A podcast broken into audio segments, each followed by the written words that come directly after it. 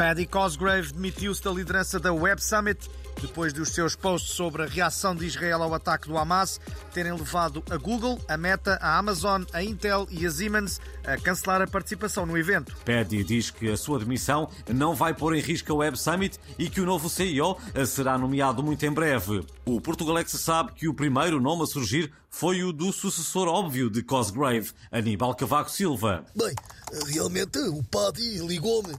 Ah, Cavaco e tal, tu és o maior especialista em informático. Foste tu que me avisaste que podia haver uh, hackers nos computers e coisas. Mas eu coloquei algumas condições que não sei se conseguirão garantir, não é? E podemos saber que condições são essas? Olha, para já, um unicórnio para mim e outro para a minha mulher porque deve ser mais fácil contornar o trânsito de Lisboa se nos deslocarmos de unicórnio, não é? E exigi também que transformassem o meu último livro, A Arte de Governar, num jogo para a PlayStation, em que o boneco Cavaco tenta acertar com calhaus no boneco Costa. E que arranjassem financiadores para a minha nova app. E, e que app é essa? É uma app que ajuda a, a escolher melões telemóvel apita quando o melão está maduro, não é? Vai ser uma, uma, uma verdadeira revolução. Claro que vai, muito obrigado por este exclusivo para o Portugalex e boa sorte para a Web Summit.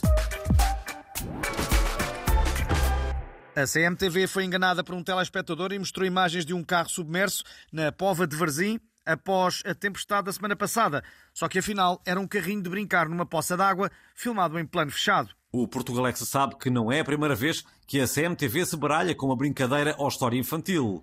Interrompemos esta emissão para uma notícia de última hora.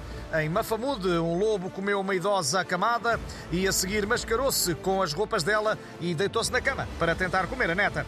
Ao meu lado tenho o caçador que salvou a criança e ainda abriu a barriga do lobo, de onde tirou a vozinha. Eh, bom dia, como é que se encontrava a idosa? Olha, estava bem, só um bocado despenteada. Uh, como, como responde às críticas do PAN, que o acusa de maus tratos a animais por ter cortado a barriga do lobo? Olha, eh, digo-lhes para irem pentear tofus.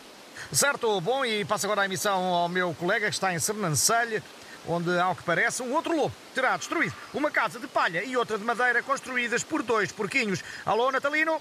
Um assunto que continuaremos a acompanhar no Facebook e no Instagram do Portugalex.